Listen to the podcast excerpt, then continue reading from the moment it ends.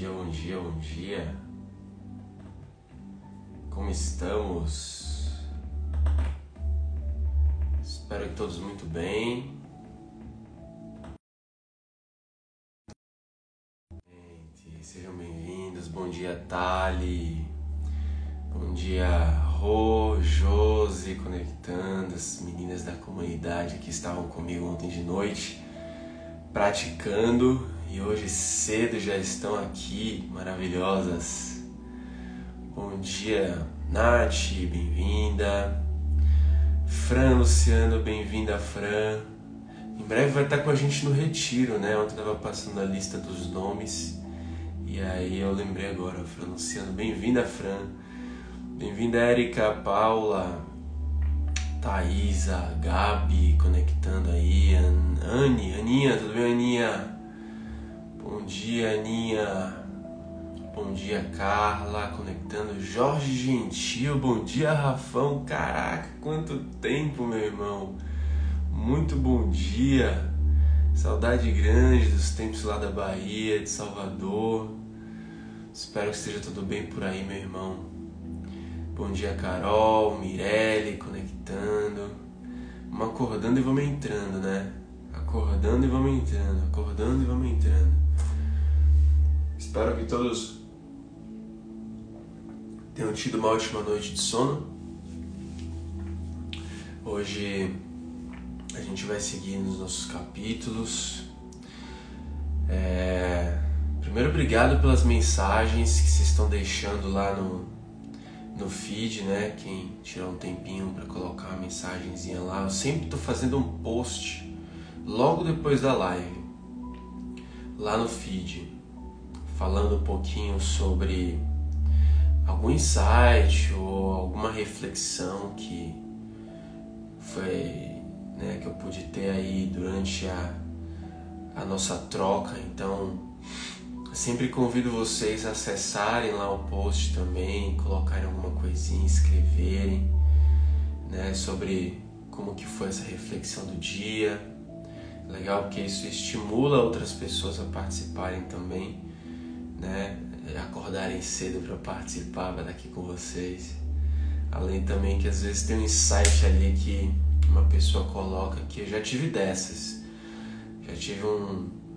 Já li alguns insights ali que falei, nossa, maravilhoso isso, caramba, nem eu tinha, tinha me tocado muito para isso. Então super recomendo. Bom dia, Lari, bem-vinda, mana. Bem-vinda, bem-vinda.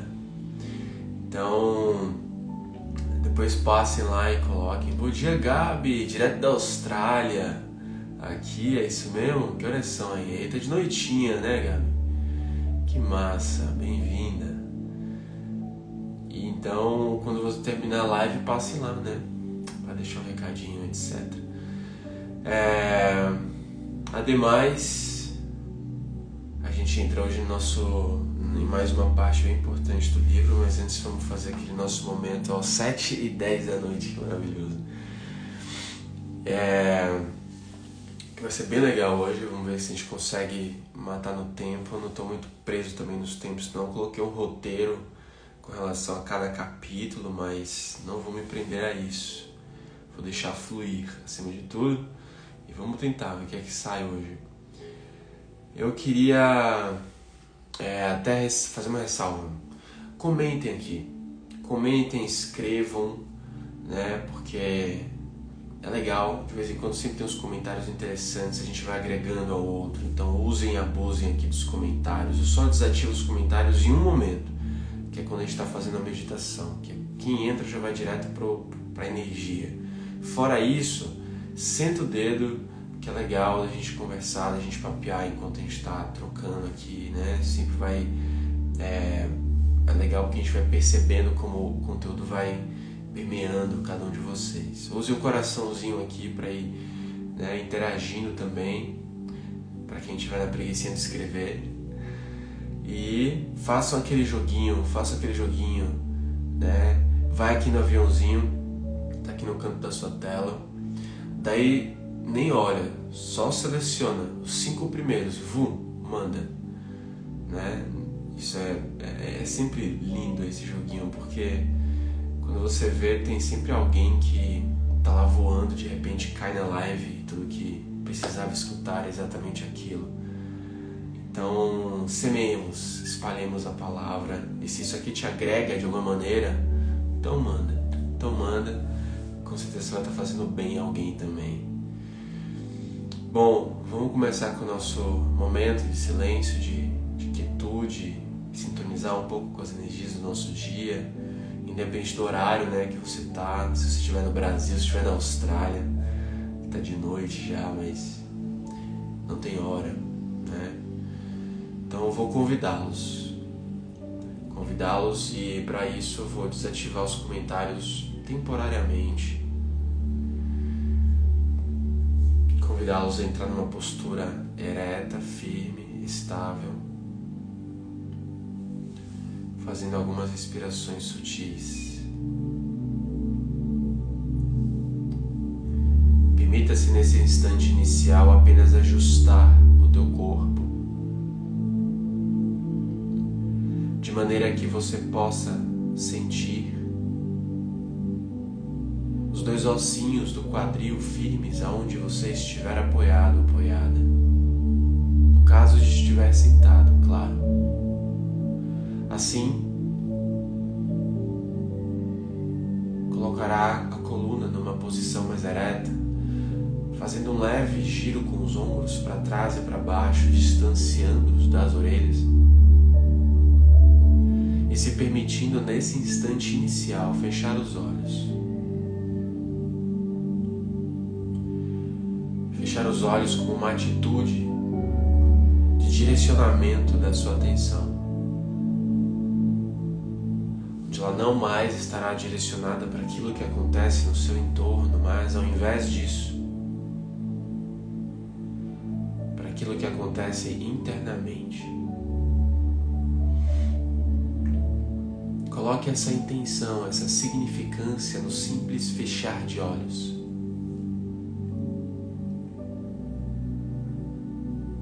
Fechar os olhos, relaxa as pálpebras. Não precisa ficar apertando os olhos.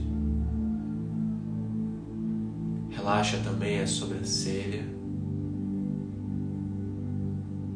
a testa, até mesmo o maxilar, deixando os lábios fechados, mas sem necessariamente tocar ou ranger os dentes, relaxando a língua dentro da boca. E deixa essa sensação de leveza irradiar da tua face para todo o teu corpo. Sinta isso acontecer. Relaxe o seu trapézio e os seus ombros independente de estar deitado, deitada, ou sentado, sentada. Sinta suas costas tocarem a superfície para que você possa se acomodar ainda mais, ou se você estiver sentado sem uma parede, apenas relaxe. Não force a sua coluna a manter-se numa posição ereta, se isso te demanda a quietude ou se há esforço demasiado para isso. Apenas relaxe. Relaxe os seus braços, deixe as suas mãos repousadas, relaxando cada um dos seus dedos. Indicador, médio, anelar, midinho, polegar. Repita mentalmente para si mesmo: solta, relaxa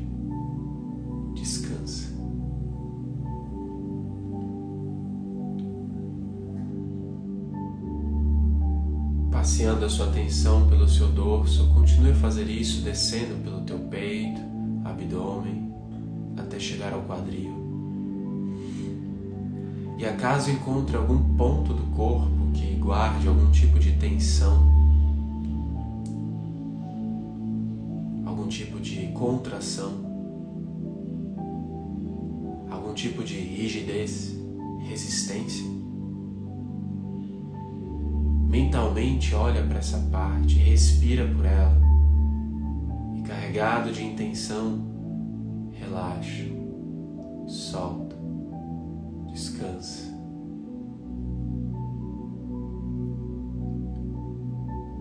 Da cintura para baixo, todas merecem a mesma atenção, o mesmo zelo, o mesmo cuidado. Relaxa as coxas, joelhos, panturrilhas até chegar aos seus pés. Também solta cada um dos dedos, a sola dos teus pés, o peito do pé.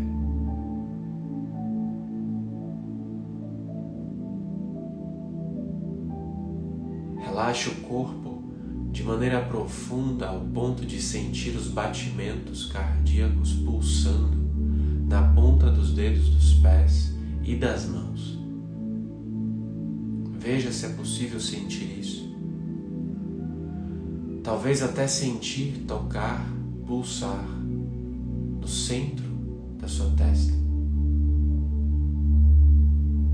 Tamanha sutileza e relaxamento.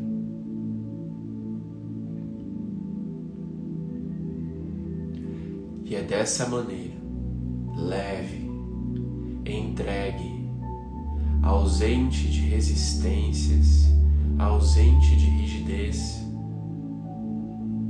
você intenciona começar o seu dia hoje. Porque cada pequena parte do corpo que você escolheu conscientemente soltar e relaxar também representa uma preocupação, uma ansiedade, um medo, um peso que muitas vezes você carrega e nem sabe. E através do seu corpo, você encaminha uma mensagem para tua mente e para o teu coração. pois volta e meia essas resistências voltam. A ansiedade emerge mais uma vez.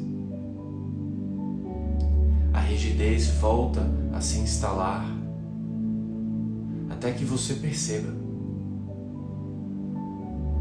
e novamente intencione a soltura, o relaxamento, a entrega.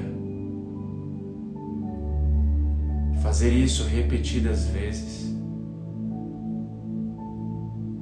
estabelece um diálogo resiliente, paciente, amoroso consigo. Diálogo com propriamente como quem diz: tá tudo bem, tá tudo bem, tá tudo bem.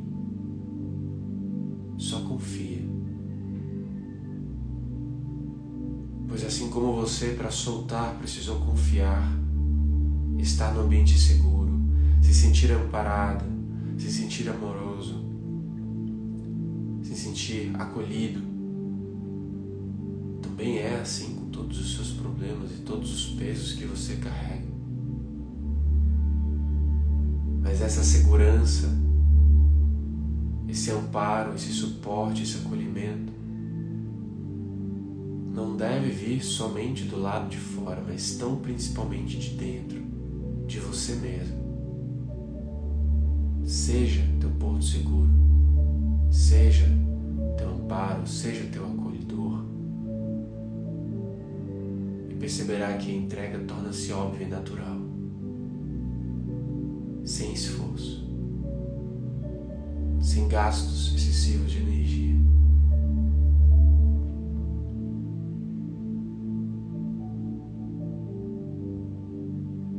Nesse lugar, aproveite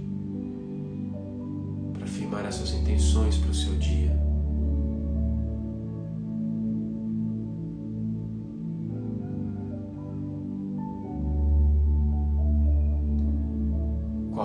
Desafio interno que você sabe que precisa ultrapassar hoje?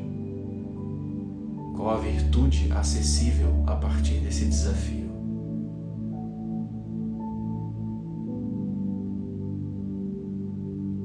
Almeje isso, abrace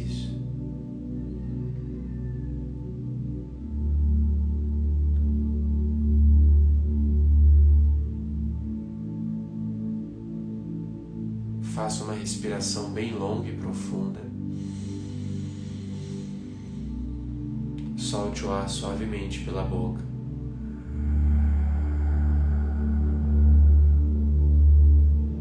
Mais uma vez, inspire longo e profundo pelas narinas. Solte o ar suavemente pela boca.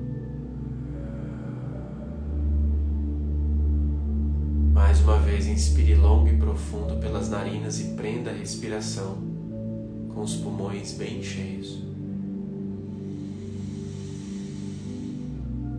Sustente o ar aí dentro por um breve momento.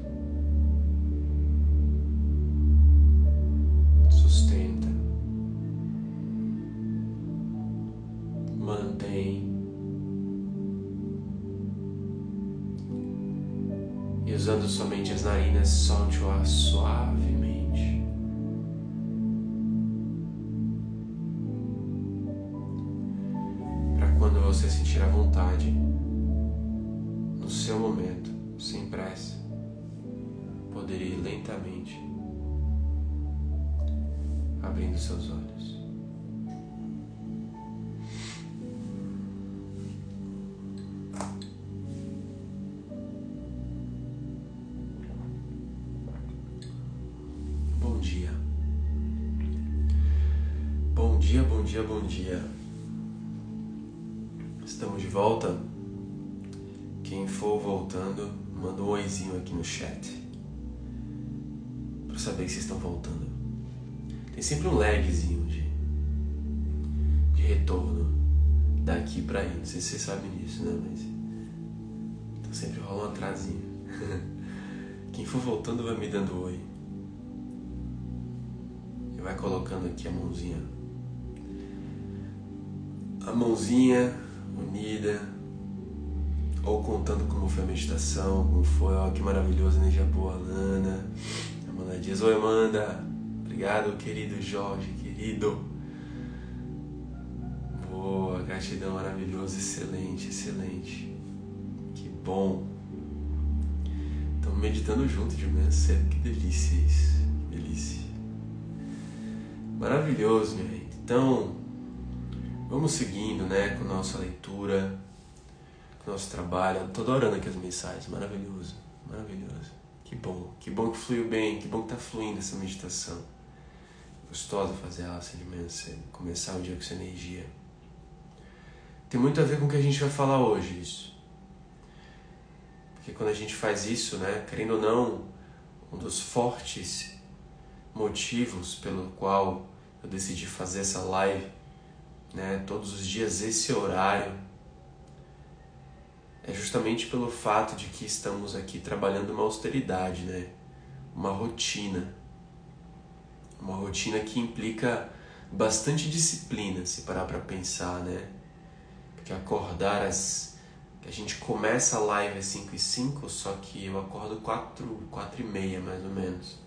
Vocês talvez a mesma coisa, não sei, alguns talvez acordem um pouco mais tarde, mais 5, mas Querendo ou não, é um desafio acordar cedo, estar aqui às 5 horas da manhã para meditar, para conversar, para dialogar, para sintonizar uma energia, para começar o dia.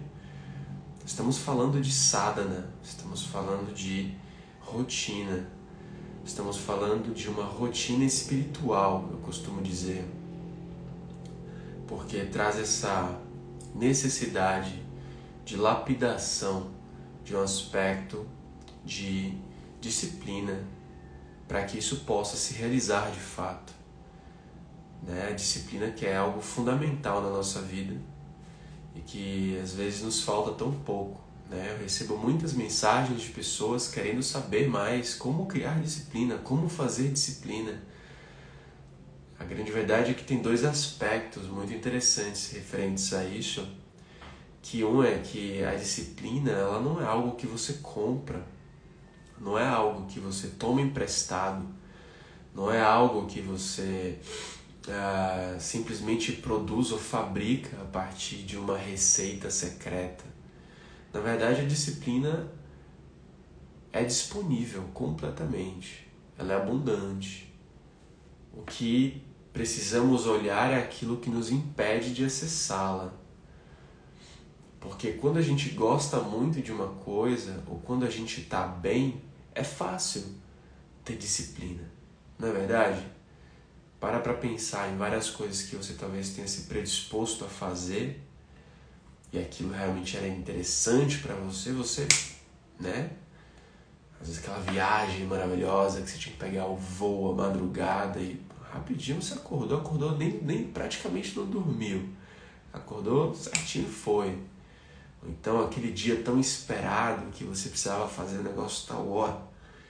E aí, mas você nunca fez aquela. Aquele dia você fez tranquilamente. Ou então algo importante, às vezes, não necessariamente que você gosta, mas uma prova, enfim. Né? Então você está ali sentado estudando. Geralmente quando existe uma necessidade, está ali, está disponível. Mas no dia a dia é difícil, né? Porque a gente acaba sempre demandando da nossa disciplina no momento que nós não estamos dispostos a acessá-la. Né? Até por isso, para você encontrar disciplina, é necessário que você esteja bem emocionalmente, entre o primeiro aspecto. Se não existe uma emoção, um corpo, uma mente saudável, um coração saudável, vai ser muito difícil construir disciplina. Então, se você está pengando, pendendo, tá, tá, né, no, no, no, no perrengue para construir disciplina, observa suas emoções. Observa como que está aí dentro do teu coração, porque possivelmente tem algumas coisas que devem estar tá alimentando uma série de sentimentos, emoções que te colocam em autossabotagens o tempo inteiro. É, eu costumo dizer que o oposto da disciplina é autossabotagem. Então, estamos aqui praticando isso. Juntos, 5 horas da manhã, para poder falar um pouquinho sobre, sobre yoga, sobre Deus e sintonizar com energias que possam nos auxiliar a construir um dia mais amoroso, digamos assim. Para isso, estamos fazendo ao longo dessa semana a leitura do nosso livro Yoga, um caminho para Deus. Alguém aqui está com o livro na mão? Alguém tem um livro aí? Quem tem um livro? Fala aqui para mim quem tem um livro. Quero ver quem é que tem um livro aqui. Quem tem um livro, ou quem não tem também, fala para mim assim, quem não tem um livro. Não é necessário ter o livro, né? Mas só para ter uma noção aqui, né? Quem tem, quem não tem. Ó, Amanda, maravilhosa Amanda, com o livro na mão. Anne, Denise. Ó, Mirelle não tem. Não tem problema, Mirelle. Mas a gente vai acompanhando. Mas se, se puder, compre o livro porque é muito bom. É sempre bom ter esse livro. Super recomendo. Ó, a Jana também não tem. A Lana também não. A V. V, eu vou te dar de presente esse livro. Vou dar presente pra você e pro Fê. Nem compre, vou dar de presente pra vocês. Não tenho ainda, maravilhoso. Não tenho, tá? Não tenho. Ó, muita gente não tem, que incrível isso.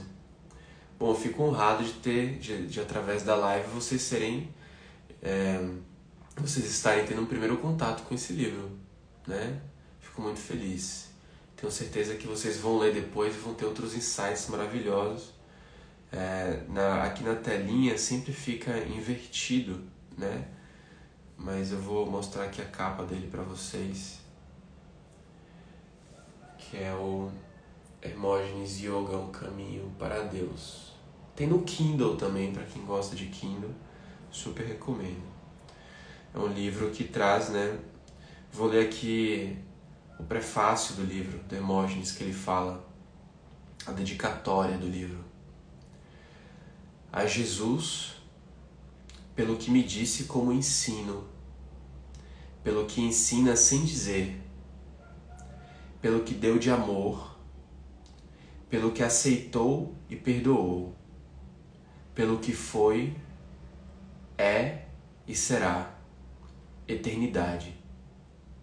Jesus, amor, verdade e ação, que nos leva de volta ao Pai a meu amado Guru, Jesus, o Cristo, este livro e todo o meu ser. Que coisa linda isso.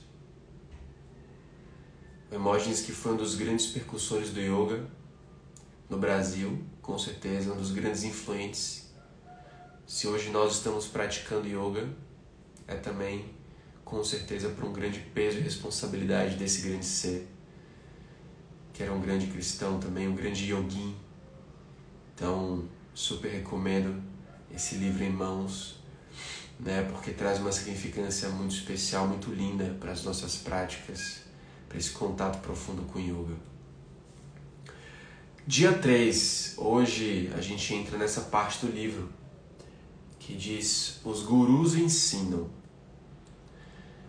Que, dando continuidade né, no pórtico, a gente falou um pouquinho sobre os impulsos que nos levam a caminhar, a iniciar uma jornada espiritual e como que isso nos leva ao encontro com o yoga. Falamos na sequência sobre o que, que o yoga tem a ver com todo esse processo, esse caminho, esse caminhar nosso em busca de um sentido maior, de uma realização e hoje a gente vai falar um pouco sobre o que, que os gurus ensinam quanto a como seguir esse caminho. Eu gosto muito dos capítulos, né, principalmente aqueles que trazem uma série de informações, um, um texto mais robusto e não somente as pequenas frases que a gente vai ver mais adiante, que, que ele começa sempre com uma frase, com, com uma extração, um trecho de algo, né?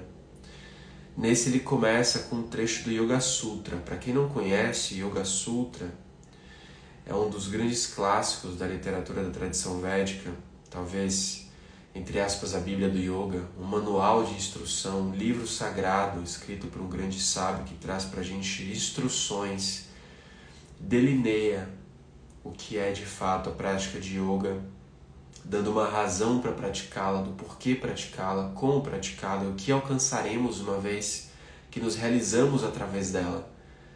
Então, um livro também muito importante, de grande peso na nossa caminhada e que super recomendo também lê-lo, né?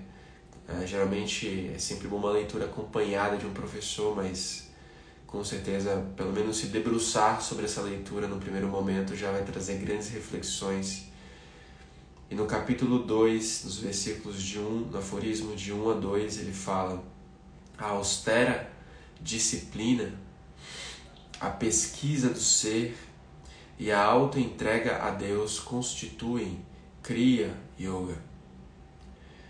Aqui, dentro do Sutra, ele menciona, obviamente, que na, né, na época, trazendo para o contexto escrito, quando Patanjali escreveu a respeito do Yoga Sutra, não existia o estilo, né, modalidade de prática Kriya Yoga. Então ele não está falando aqui do estilo Kriya Yoga, né? ele está falando de uma maneira um pouco mais profunda acerca do que essas duas palavras significam. Kriya, que quer dizer purificação, e Yoga, que quer dizer um processo de integração, de junção.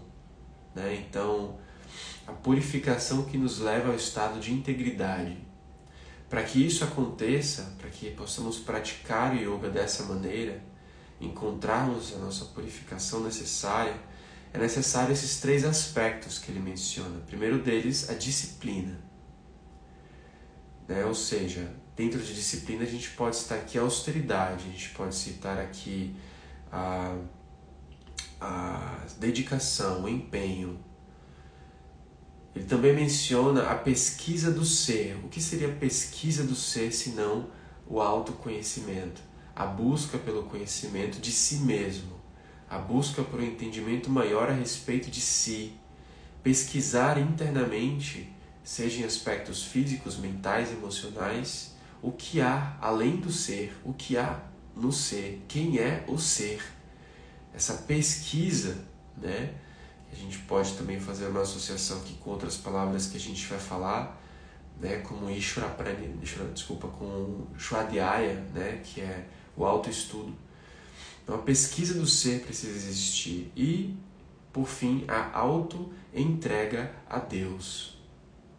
Ou seja, quando você, enfim, solta, quando você solta o eu, você se entrega de fato uma consciência maior. Esses três aspectos são fundamentais e lembrando, gente, que isso aqui não trata-se somente de yoga, tá? Porque às vezes vocês podem escutar isso aqui e falar assim, ah, mas né, isso é yoga e tudo mais, mas isso se aplica para tudo. Tudo que for dito aqui, na verdade, se aplica para todo ser humano.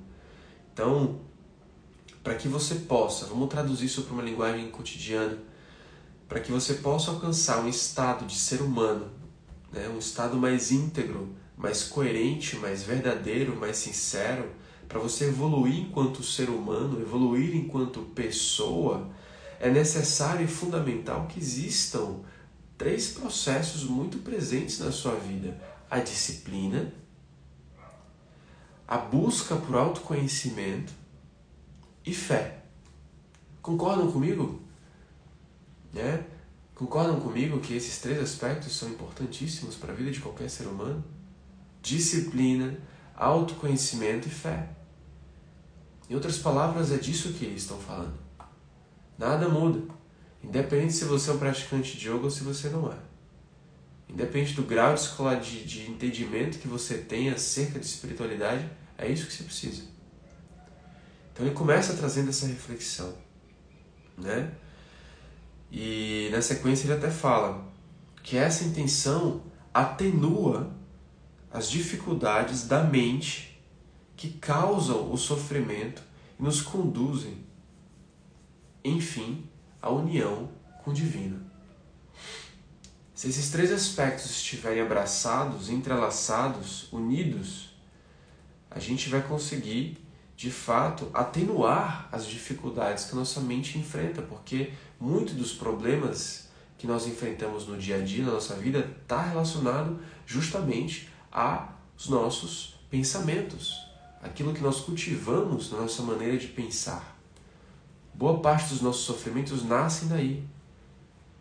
O que a tradição védica, inclusive, traz como ponto de reflexão dentro dos próprios sutras é que a raiz de todo o sofrimento, que muitas vezes a gente considera como egoísmo, mas a raiz de todo sofrimento é a ignorância. É a ignorância que nos coloca em algum determinado ponto da nossa jornada, um determinado tipo de pensamento, uma determinada forma de pensar que vai de maneira né, é, consequente alimentar o egoísmo, alimentar o medo, alimentar os gostos e as aversões. Portanto, está tudo aqui. Atenuar as dificuldades que a nossa mente enfrenta é um dos resultados naturais de quando você abraça a disciplina, o autoconhecimento e a fé. E ao fazer isso, nos conduz cada vez mais próximos do divino. Né? Então, na sequência, ele dá início falando um pouquinho sobre essa essa caminhada, né? Uma vez que nós unimos esses três aspectos nós então incitamos uma jornada, ele fala que quanto mais rico o tesouro, mais árdua a sua conquista. Tesouro mais caro do que a imersão feliz em Deus não há. Por isto, as advertências dos grandes mestres da humanidade. Olhem só. Estreita é a porta e o caminho angustiante. De mil homens, um se põe a caminho, e de mil caminhantes chega apenas um. É mais fácil um camelo passar pelo buraco de uma agulha. Pausa aqui, porque ele traz pequenas frases de grandes mestres, mas que carrega um grande significado. Alguém que conhece essa passagem, estreita é a porta? Alguém conhece? Alguém já ouviu falar? Vamos ver quem conhece. Vamos ver quem que lembra. Quem que lembra dessa passagem? Estreita é a porta. Vocês lembram dela? Estreita é a porta. Essa passagem, essa frasezinha é do Mestre Jesus. E é engraçado porque eu estava comentando ontem com o pessoal na, na comunidade, né, que é a terceira vez que eu estou lendo esse livro. Dessa vez eu estou lendo ele destrinchando, né, para poder passar por isso. Então, Amanda conhece, Elaine, maravilhoso. Passagem de Mateus, capítulo 7, né, quando ele fala um pouco sobre isso. E ele no capítulo, no versículo 12, né, que ele fala: "Portanto, tudo o que vos quereis que os homens vos façam, fazê-lo também vós, porque esta é a lei e os profetas. Aliás, Mateus capítulo 7 é um dos um dos, um dos capítulos mais incríveis e mais lindos que eu já vi, porque do início ao fim é ensinamento atrás de ensinamento. Aliás, eu enxerguei aqui a tradição védica Vedanta puro aqui nesse processo inteiro. Podemos traduzir vários pontos aqui. Então, capítulo, olha só, é, versículo 12. Portanto, tudo o que vos quereis que os homens vos façam, fazê-lo também vós, porque esta lei e os profetas. Isso é o Dharma. A essência do Dharma, quando Krishna, por exemplo, ensina Arjuna, é fazer aos outros aquilo que gostaria que fizesse para você. Puro dharmico isso aqui. E na sequência, no versículo 13, ele fala: Entrai pela porta estreita, porque larga é a porta e espaçoso é o caminho que conduz à perdição, e muitos são os que entram por ela. Então veja, quando Hermógenes traz no seu livro, falando que quanto mais rico o tesouro, mais árdua a sua conquista, é justamente corroborando com as palavras do mestre que diz exatamente isso: a porta é estreita. Mas por que a porta é estreita? Por que a porta é estreita? Por que, que o caminho da perdição é largo? Né? Por que será? Mundo de dualidade que nós vivemos. Nós viemos para cá, como seres humanos, e nós temos a liberdade de escolha. Carregamos um livre-arbítrio.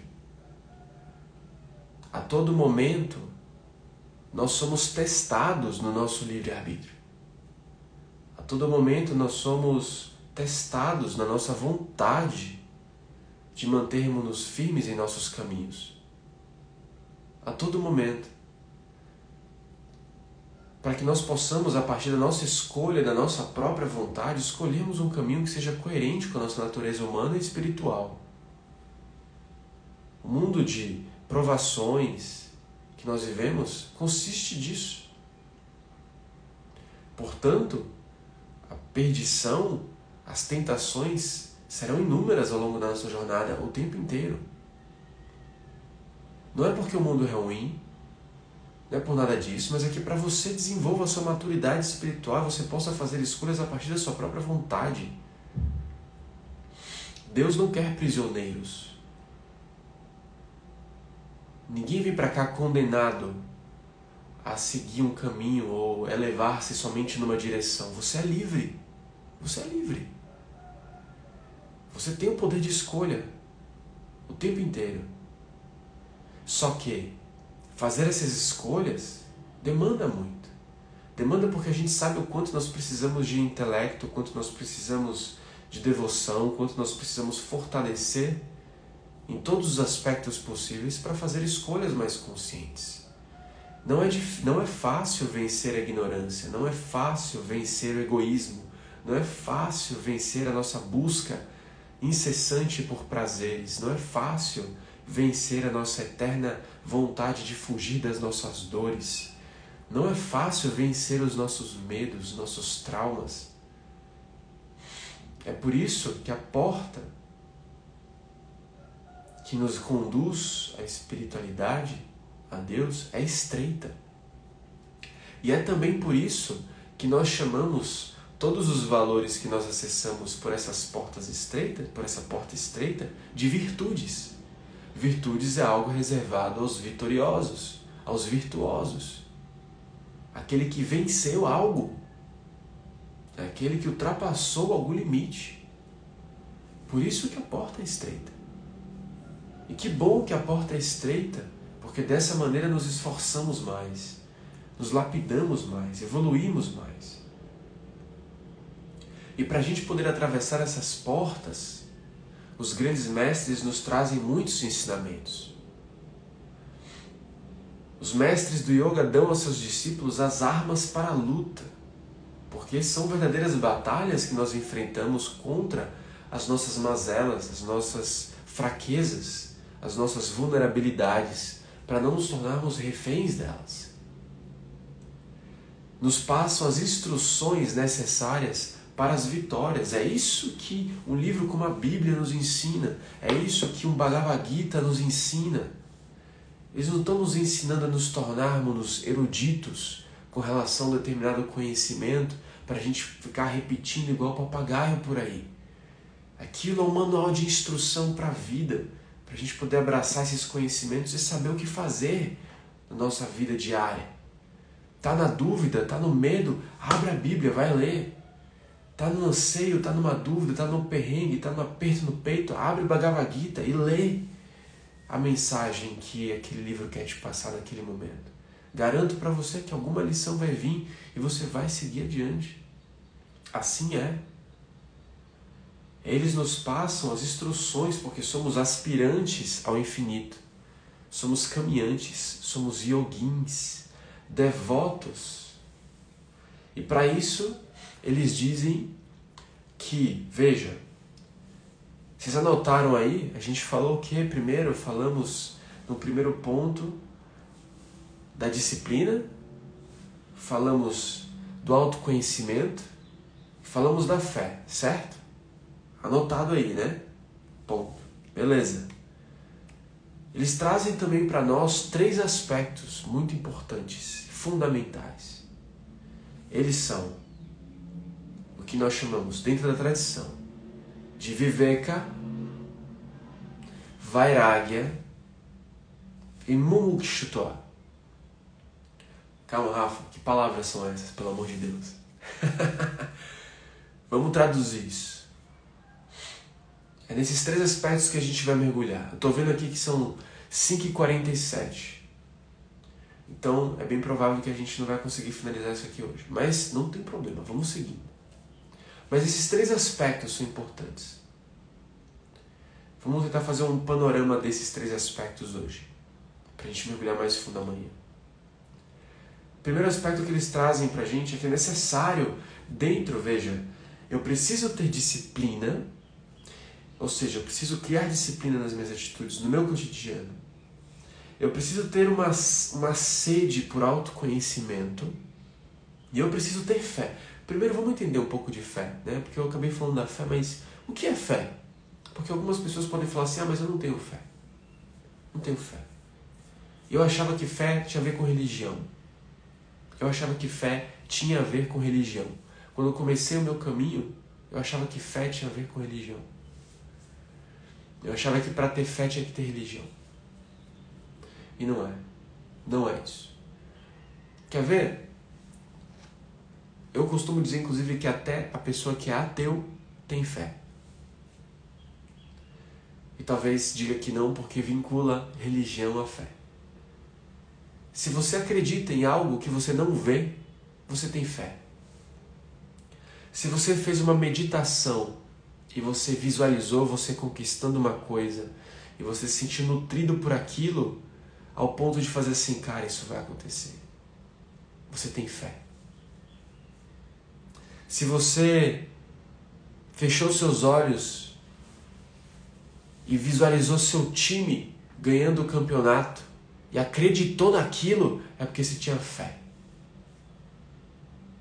Se você fechou seus olhos e se imaginou sendo promovido no seu trabalho, tendo um aumento salarial e pôde sentir aquilo acontecendo, é porque você tem fé.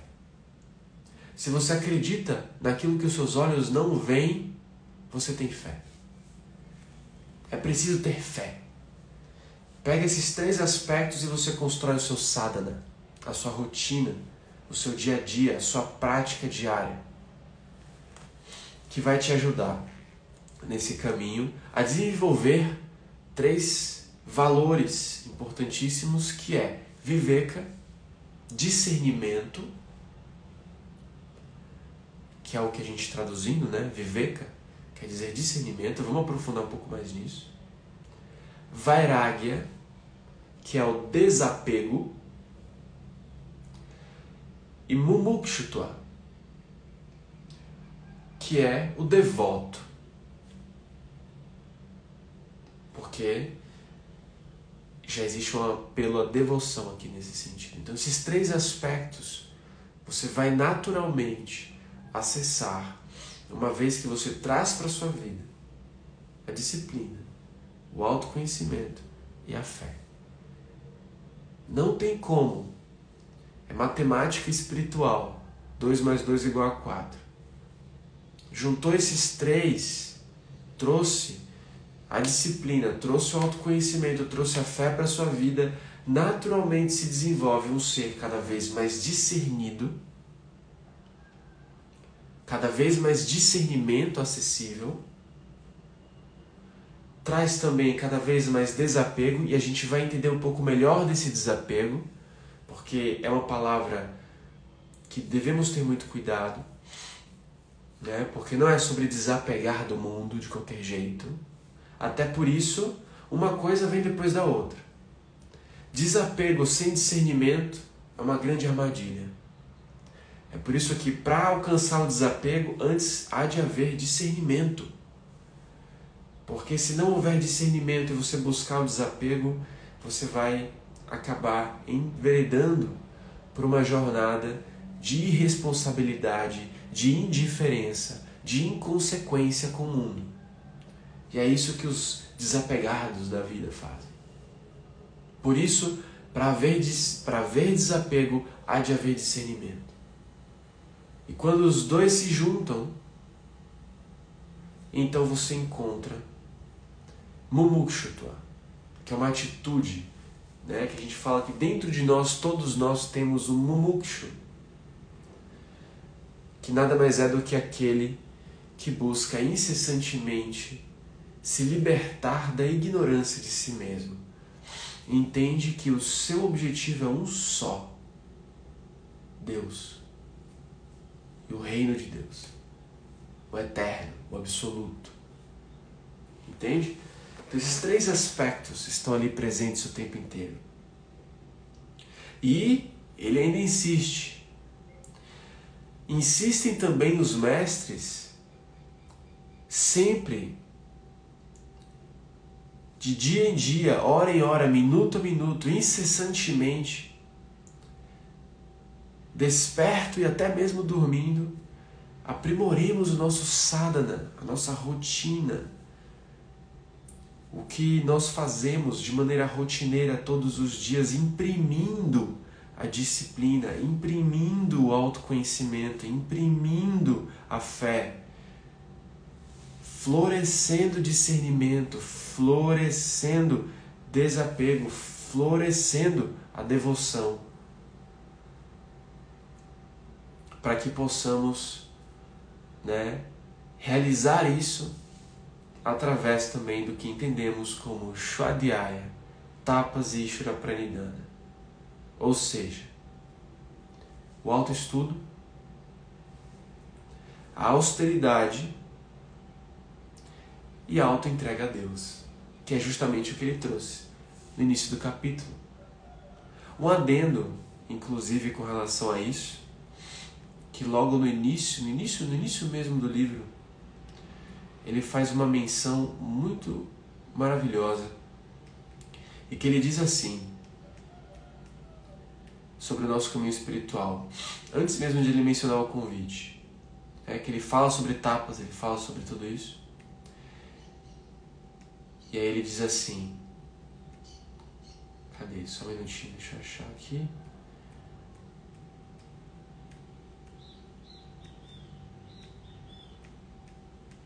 Bom, depois eu acho e trago para vocês. Mas, ah, encontrei. Ele fala assim: que dentro do nosso caminho de lado espiritual, um grande mestre que nós tivemos, né? E que ele fala, ele nos acordou com benditos açoites da sua verdade, nos desafiou a tomar a cruz e segui-lo, e foi-nos o grande exemplo de discernimento, Viveka, de desapego, Vairagya, devoção e amor, Bhakti, ação perfeita, Karma, sabedoria, Jnana, bravura e resignação, Tapas, alta entrega ao Pai, Ishvara Pranidhana. Eis porque peço a Jesus, o Cristo, que me torne como um Shela, que seja ele o meu divino guru. Vamos, você e eu, realizar o yoga que o Cristo sempre foi e jamais deixará de ser? Vamos pedir a Jesus, que nos dá amor, nos ajude a entender Krishna, Buda e todos os outros que também ensinaram? É assim que começa com este livro, né? Maravilhoso. Mas vamos falar um pouquinho então desses outros aspectos. Queria muito adentrar nesses três, né? É, recapitulando um pouco do que a gente conversou aqui hoje. Três palavrinhas importantíssimas. Vocês anotaram aí? Vocês estão fazendo essa live com o caderninho? Depois me contem como é que tá fazendo essa live. É, mas lembra, esses três aspectos, repeti-los, repeti-lo aí, que é a disciplina, falamos de disciplina, falamos de autoconhecimento e de fé, necessários para que a gente pudesse construir o nosso sadhana, necessários para que a gente pudesse desenvolver nossa rotina espiritual, através da qual acessaremos o que? Discernimento, desapego e devoção enquanto uma atitude. E o que, que é então? Vamos começar, vamos dar um, uma pincelada inicial nesse Viveka, pelo menos para a gente introduzir né, para amanhã. Viveka é o que nós chamamos de luz do discernimento. É a possibilidade de ver as coisas como as coisas são. É a possibilidade de desmascarar aparências, enganos, sofismas. Ajuda a evitar que, sofrendo ou gozando, ou seja, na tristeza ou na alegria, na busca por algo ou fugindo por algo, sigamos enganados e engajados no mundo. Ou seja, é a clareza da mente que nos possibilita caminhar no mundo de maneira mais consciente e cada vez menos enganados e engajados, porque o que mais tem no mundo são pessoas enganadas e engajadas. Concorda? O que mais tem no mundo são pessoas que estão perdidas na sua ignorância. Todos nós estamos perdidos na ignorância de certa maneira. Mas o que mais tem são pessoas que estão ignorantes e engajadas no mundo. Ou seja, estão agindo no mundo a partir da sua ignorância, alimentando egoísmo, alimentando conflitos, alimentando discórdias, alimentando violências. O que mais tem no mundo é isso. Por isso, a pessoa que torna-se mais consciente do mundo, ela torna-se mais efetiva, muito menos reativa e também muito menos, muito mais silenciosa no mundo. Não atingem a meta de evolução espiritual aqueles que confundem as coisas. Aqueles que acham que o meio é o fim. Isso se aplica a tudo, inclusive para o nosso mundo de yoga aqui, né? Porque a gente, né? O yoga é o meio. A prática de yoga é o meio. Tem gente que vive yoga como se fosse um fim por si mesmo. Quantas coisas a gente vive né? Que é tudo um meio e a gente acha que é um fim por si só. Confundir também o perecível com o eterno não vai rolar. O não ser com o ser. O finito com o infinito. Ele vai citando vários exemplos. Mas o mais lindo de todos, que Viveka nos ajuda a trazer como reflexão, é justamente mamão com Deus. Alguém que já ouviu falar de mamão? É outra passagem bíblica, bíblica também muito linda. Quem aqui conhece? Quem aqui já ouviu falar mamão? Não confundir mamão com Deus. Em outras palavras, neste ensinamento de Jesus, ele está trazendo sobre viveka, sobre clareza, sobre discernimento no caminho espiritual. Por quê? Porque Viveka nos esclarece sobre o que em nós mesmos é autenticidade ou hipocrisia, o que é caminhada, o que é o caminho, o que é desvio, o que é coerente, o que é incoerente. Né? Então, essa é a luz do discernimento.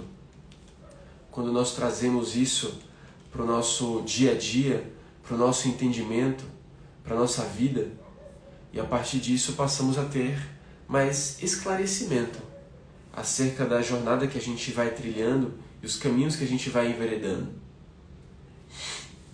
Quando ele traz para a gente a reflexão de, de Mamon com Deus, é justamente pelo fato de que na nossa busca por realização, a condição primordial é que a gente tenha olhos de ver e ouvidos de ouvir. E que a gente saiba pesar aonde nós depositaremos as nossas ações, o nosso intento, a nossa energia. Sem discernimento espiritual, continuaremos a diversão do sansara que a gente comentou nos últimos dias. Vai ser impossível haver uma conversão, uma transformação, um arrependimento que nos conduza a uma transformação. Não há como chegar nesse lugar. Assim como não há, como você precisa escolher muito bem, não dá para a gente ao mesmo tempo alimentar essa diversão sansárica, esse mundo de perdição, esse mundo de apegos, esse mundo de dores, esse mundo de sofrimentos e ao mesmo tempo nutrir uma vida espiritual. Não tem como. Assim como não tem como você pagar a mamãe, Deus ao mesmo tempo. É preciso escolher um deles para seguir. Entende? Não é sobre é, adotar um como seguidor ou outro. Estamos falando sobre atitudes internas. Aonde você colocará as moedas da sua dedicação, do seu empenho, da sua disciplina, das suas ações rotineiras e diárias? No mundo de perdição? Onde não há arrependimento, onde não há conversão, onde não há, onde não há transformação, onde não há evolução? Você vai colocar isso do outro lado? No caminho de evolução, de espiritualidade. É incoerente, é incompatível. E é por isso que uma determinada hora da sua jornada você vai precisar fazer escolhas, renúncias. Mas não vai estar renunciando pessoas, você vai estar renunciando o que aquilo representa para você. Se, é, se você vai precisar, você não vai estar renunciando os seus amigos, você vai estar renunciando, sei lá, aquele churrasquinho que você tinha de final de semana porque não faz mais sentido para você ficar comendo carne e ficar bebendo cerveja até ficar bêbado. Você vai estar renunciando, na verdade, é, a situação, o contexto, e não as pessoas que fazem parte dele. Porque não tem como você nutrir as duas coisas ao mesmo tempo. A sua busca espiritual hoje não, não é coerente com aquilo. Não tem como você nutrir os dois. É preciso seguir em direções opostas. Sem viver, cara, ao pensarmos que buscamos Deus como um fim, nós utilizamos como um simples meio de gratificação do eu. Inclusive. Sem viver, cara, agir no mundo escraviza. O amor não unifica. O agir no mundo escraviza, separa. O saber obscurece. A razão se vende. A caridade corrompe, a humildade humilha, a devoção fanatiza. O desapego cria vínculo. A necessária cultura ao corpo se transforma em narcisismo. Tudo isso acontece quando a gente não tem discernimento. Quando a gente não busca entender a razão por trás das coisas que a gente faz. Quando a gente entra no automatismo e acredita que o meio é o fim.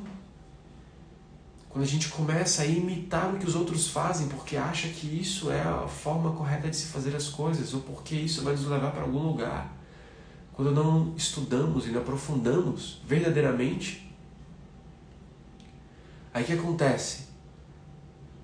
O amor que deveria unir, na verdade é confundido com paixão. E separa, machuca, o saber ou seja, a informação, o conhecimento que nos direciona a sabedoria que deveria ser utilizada para engrandecer o nosso intelecto e a partir disso acessarmos mais discernimento, é utilizado como forma de poder, manipulação e dominância. Ou seja, obscurece, cria mais ignorância ainda.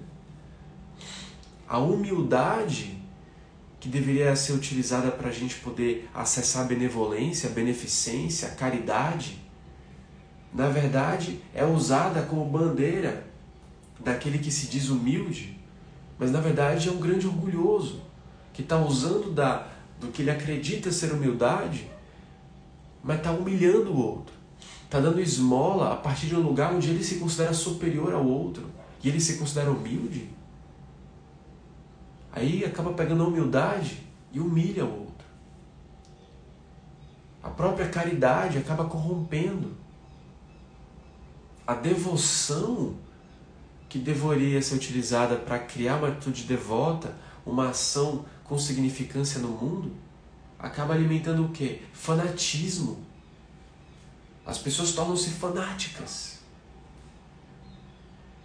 Tudo isso acontece quando nós não acessamos discernimento, quando a clareza da mente não está acessível. Viveka afasta a venda dos olhos, deslumbra a mente e ilumina a própria estrada. É o farol de milha. É o farol de milha.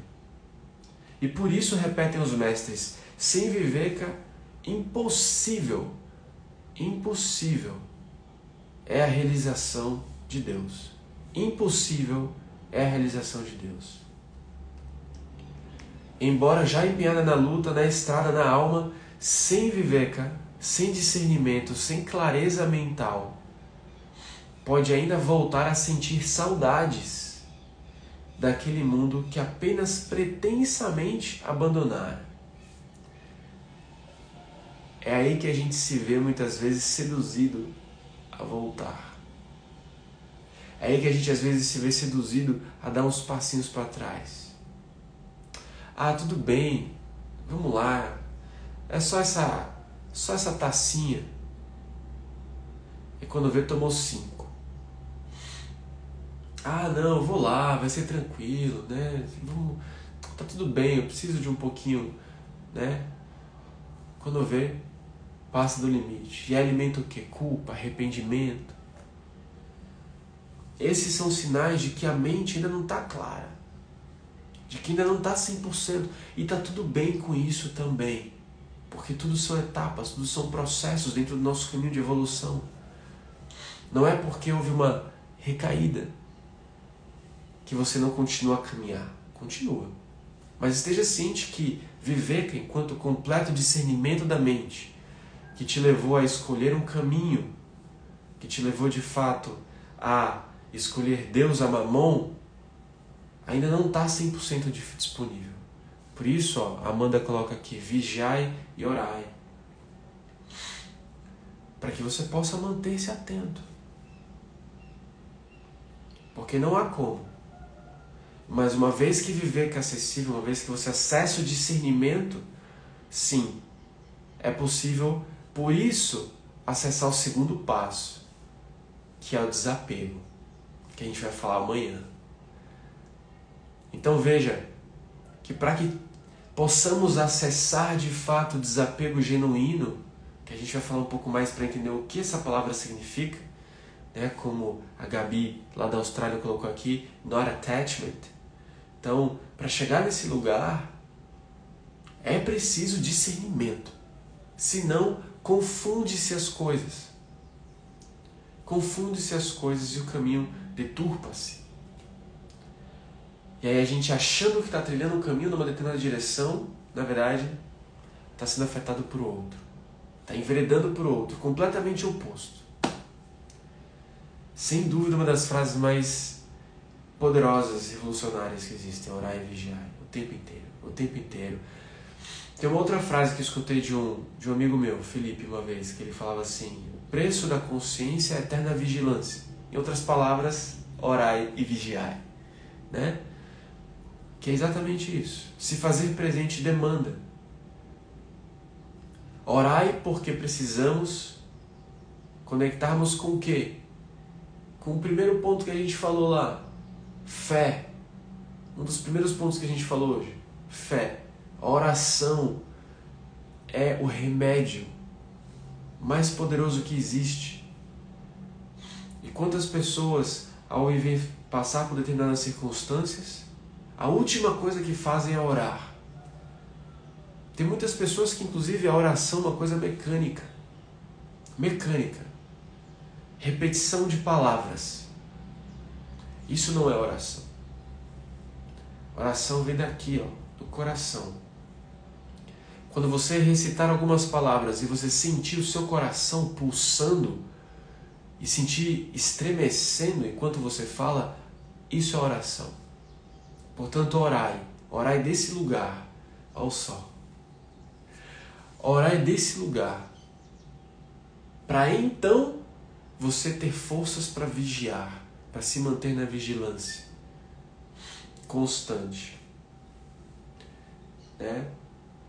Então, esse é um dos.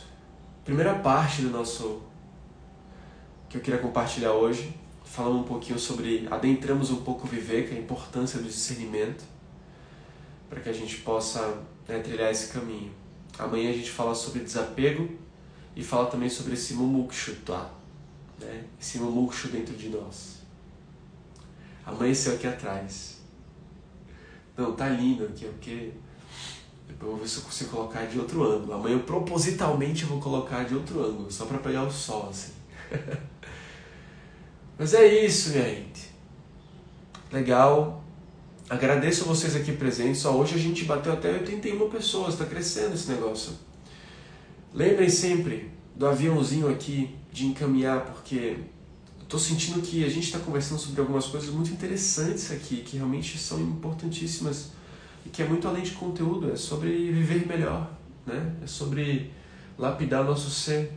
Muitas das coisas que, que, eu, que eu falo aqui às vezes vai vindo assim também. Para mim está sendo um grande estudo também, porque eu estou fazendo essa leitura desse livro pela terceira vez.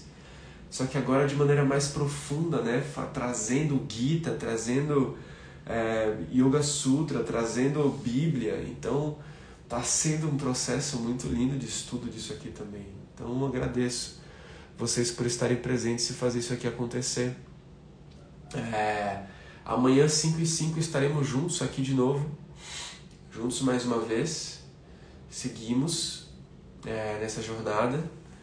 Então, encaminhe essa live para quem você sente que pode participar amanhã e depois depois. A gente segue aqui nessa rotina desse livro até domingo né? E, e na sequência seguimos. Quem sabe continuamos com esse live às 5 horas da manhã, né? Vamos ver. Mas é isso. Fazendo massa do bolo, Gabi, maravilhoso. Incrível.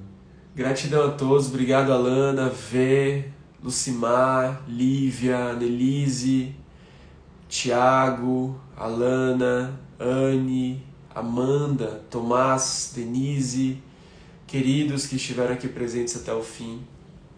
Vou fazer um post agora no meu feed. Fiquem de olho. Comentem lá um pouquinho do que a gente falou aqui hoje. Certo? Fiquem de olho, eu vou fazer o post agora e a gente se vê lá. Beijo no coração de todos. Tenham um lindo dia hoje, uma linda quarta-feira e nos vemos amanhã mais uma vez. Namastê, Harion. Amém.